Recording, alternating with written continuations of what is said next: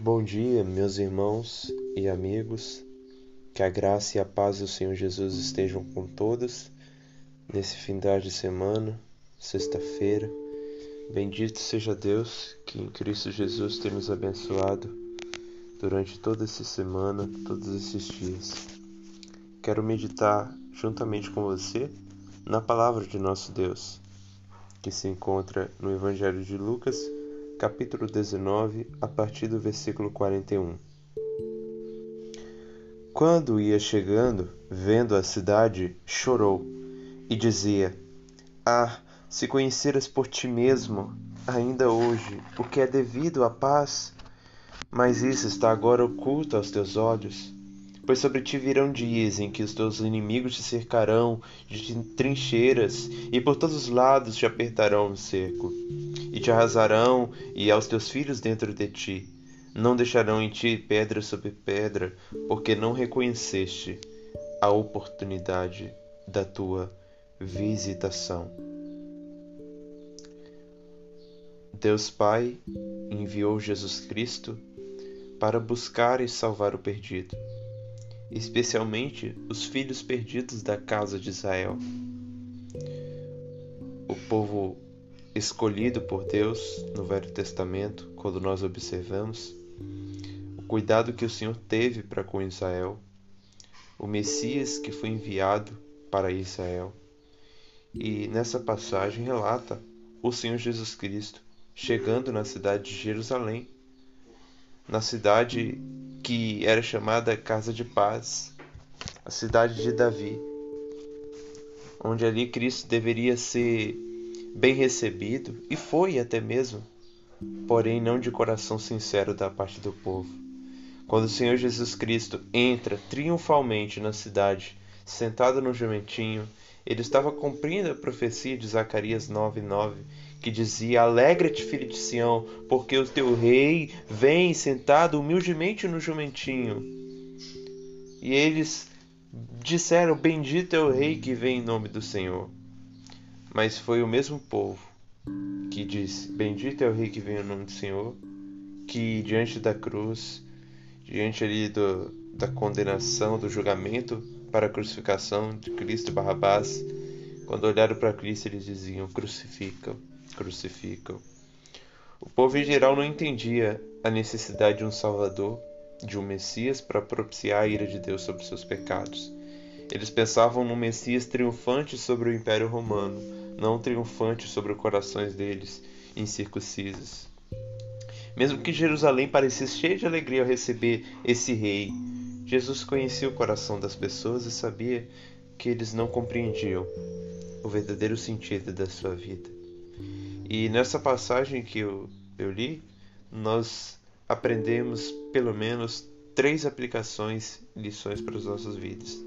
Primeiro, observemos a cegueira dos impenitentes, como que a cegueira espiritual é, influencia os homens.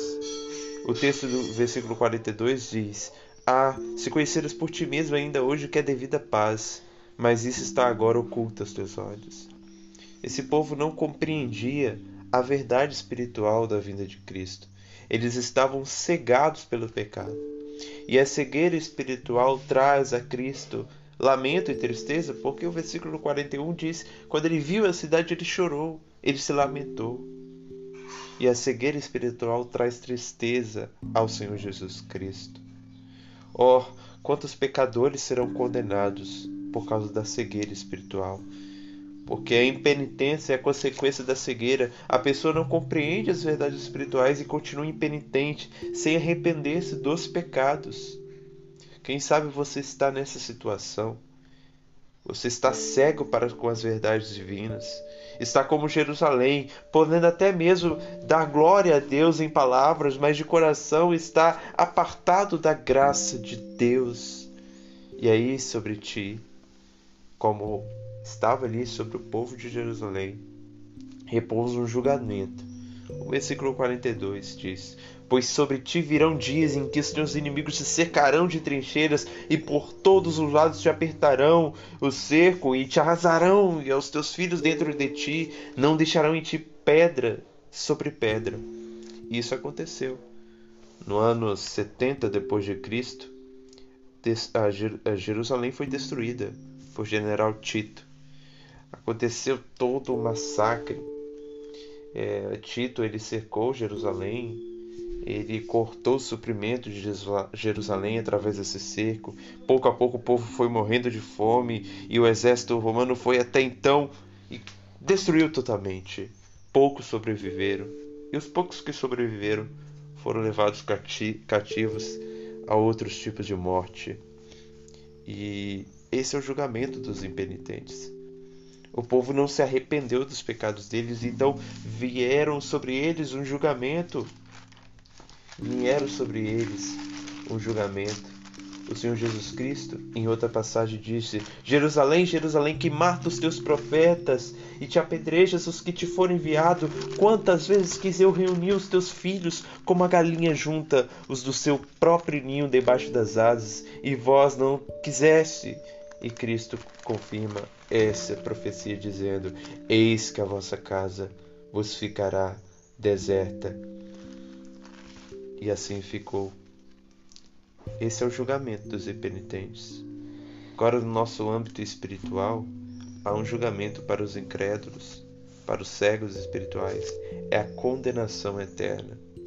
Não mais essa questão de destruir a cidade, a sua casa, a sua casa ficar deserta. Não, a sua alma irá perecer no inferno se você permanecer incrédulo para com as verdades de Deus. Porque aí está a raiz do julgamento.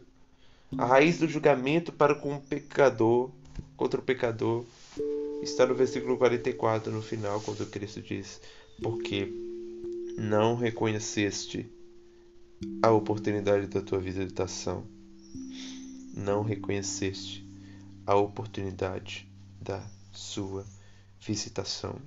O povo rejeitou a Cristo e o julgamento divino veio para eles por meio do exército romano.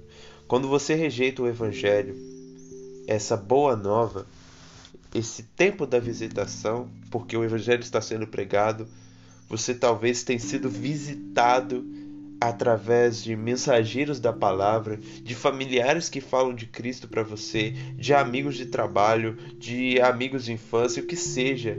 Você tem sido visitado com a palavra de Deus, ouvido a palavra de Deus, mas se mesmo assim você não reconhecer a palavra de Deus, você não reconhecer os seus pecados, você será julgado pelo Senhor, porque Deus é o amor, é amor Deus é amor, mas é um fogo consumidor. Deus ele ama, mas também Deus condena. Então você deve reconhecer a oportunidade da tua visitação. Senão, você será como Jerusalém, destruída. A sua alma irá perecer no lago de fogo. Por isso, possamos dizer: Bendito é o Rei que vem em nome do Senhor. Paz no céu e glória nas maiorias, maiores alturas mas reconhecendo que essa paz precisa reinar em nosso coração. O apóstolo Paulo diz que, uma vez justificados pela fé em Cristo, nós temos paz com Deus. Mas aquele que não está em Cristo está em inimizade contra Deus, como Jerusalém estava. Por isso, corramos para a cruz, se apegamos em Jesus Cristo, pois somente Ele pode nos salvar de nosso pecado. Pois para isso Ele veio Lucas 19, 10 diz: Porque o Filho do Homem veio buscar e salvar o perdido. Dentre esses, eu, você, sua família, seus amigos, seus colegas. Que então possamos reconhecer a Cristo nessa oportunidade da visitação.